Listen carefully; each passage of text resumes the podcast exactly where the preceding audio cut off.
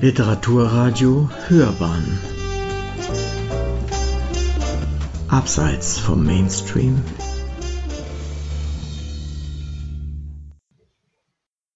Literaturkritik.de Weniger Egoismus, mehr Menschlichkeit.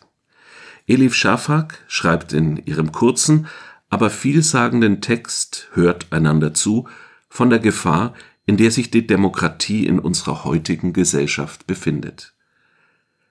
Eine Rezension von Rebecca Siegert Schon zu Beginn ihres Essays Hört einander zu thematisiert Elif Shafak die Wichtigkeit der Gemeinschaft und somit auch des Hinterfragens eigener Überzeugungen. Sobald wir aufhören, uns andere Meinungen anzuhören, lernen wir auch nichts mehr, der Mensch lernt hauptsächlich aus Unterschieden. Ihrer Meinung nach entsteht Veränderung an den Rändern. So müssen wir intellektuelle Nomaden werden, uns mit Diskursrändern befassen, um nicht zu stagnieren.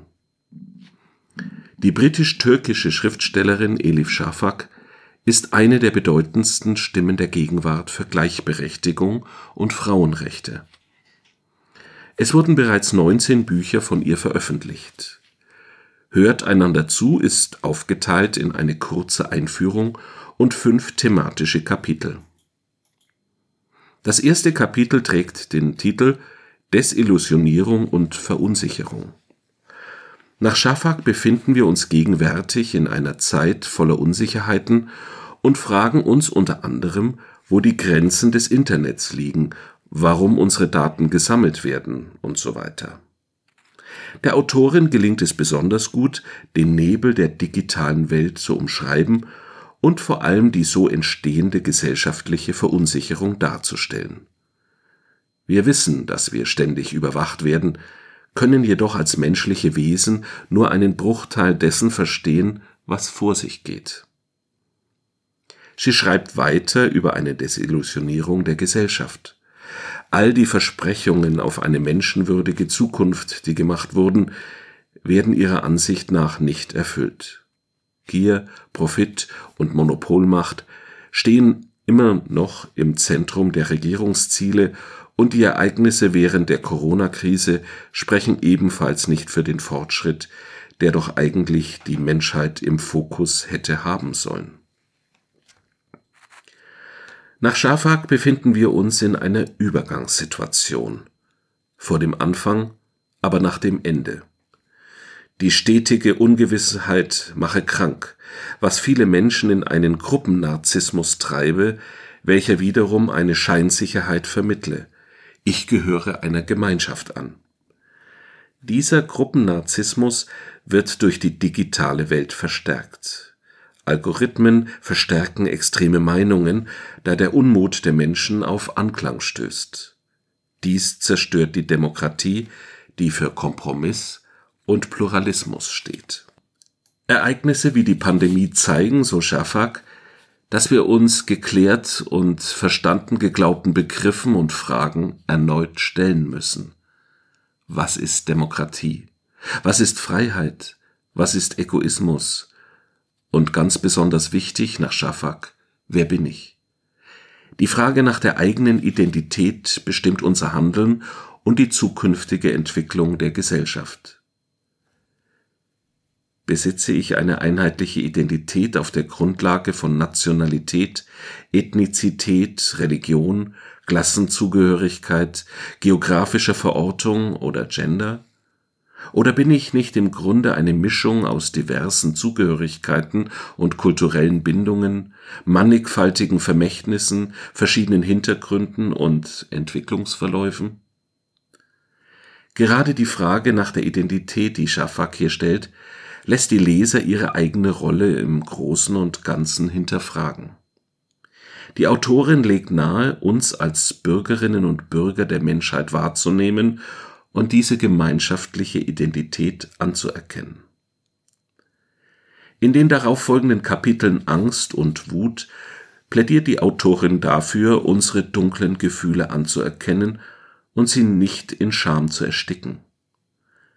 Wut im Angesicht von Ungerechtigkeit und Unterdrückung ist nicht nur eine ehrenwerte menschliche Reaktion, sondern oft auch der Gegenpol zur Gleichgültigkeit.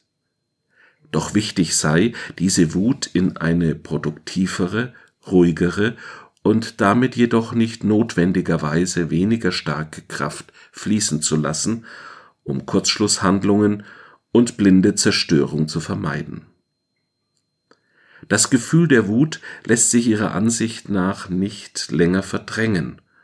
Trotzdem sollten wir uns nach Schafak immer wieder selbst hinterfragen, denen beiseite stehen, die Leid erfahren und unsere Vorurteile überprüfen. Doch die Frage, die man sich an dieser Stelle als Leser stellt, wie genau kann ich das umsetzen, bleibt bei diesem doch sehr kurzen Buch leider unbeantwortet. Schafak behandelt außerdem die Gefahr der Teilnahmslosigkeit und ganz zum Schluss spricht sie über Information, Wissen und Einsicht, was über die gesamte Thematik des Buches eine Art Bogen spannt. Es gibt inzwischen zu viel Information, zu wenig Wissen und noch weniger Einsicht. Schafak schreibt darüber, dass die Zeit direkt nach der Jahrtausendwende eine Zeit der Hoffnung war, dass durch die globale Vernetzung, die digitalen Möglichkeiten die Menschen nun an eine Fülle an Informationen kommen können, um vermeintlich richtige Entscheidungen zu treffen für die Demokratie. Doch was ist mit der dunklen Seite dieser gesellschaftlichen Entwicklung, mit Fake News, digitaler Diskriminierung und Polarisierung? Wahres Wissen wird durch ein zu viel an Information eher verhindert, schreibt sie weiter. An dieser Stelle könnte man einwenden, dass dies wahrscheinlich auch von der Medienkompetenz der Menschen, wichtige Informationen von zu vernachlässigenden zu unterscheiden, abhängt, nicht nur von der bloßen Informationsmenge. Unsere Zeit ist die Illusion ewigen Fortschritts, sich in einem westlichen Land lebend darauf auszuruhen, dass die Demokratie längst erreicht sei, führe zu Ignoranz und dazu, dass die Aufmerksamkeit für das große Ganze fehle. Darauf gilt es zu achten. Und was wir alle verinnerlichen müssen, um die Demokratie zu schützen und sie weiter auszubauen, wird einem beim Lesen dieser Lektüre einmal wieder auf eindrückliche Weise aufgezeigt. Empathie, Einsicht und echte Gemeinschaft. Sie hörten weniger Egoismus, mehr Menschlichkeit. Elif Shafak schreibt in ihrem kurzen, aber vielsagenden Text Hört einander zu von der Gefahr, in der sich die Demokratie in unserer heutigen Gesellschaft befindet. Eine Rezension von Rebecca Siegert, Sprecher Matthias Pöllmann.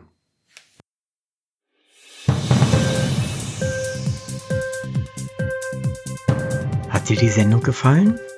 Literatur pur, ja, das sind wir. Natürlich auch als Podcast. Hier kannst du unsere Podcasts hören. Anchor, Spotify, Apple Podcast, iTunes, Google Podcasts, radio.de und viele andere mehr.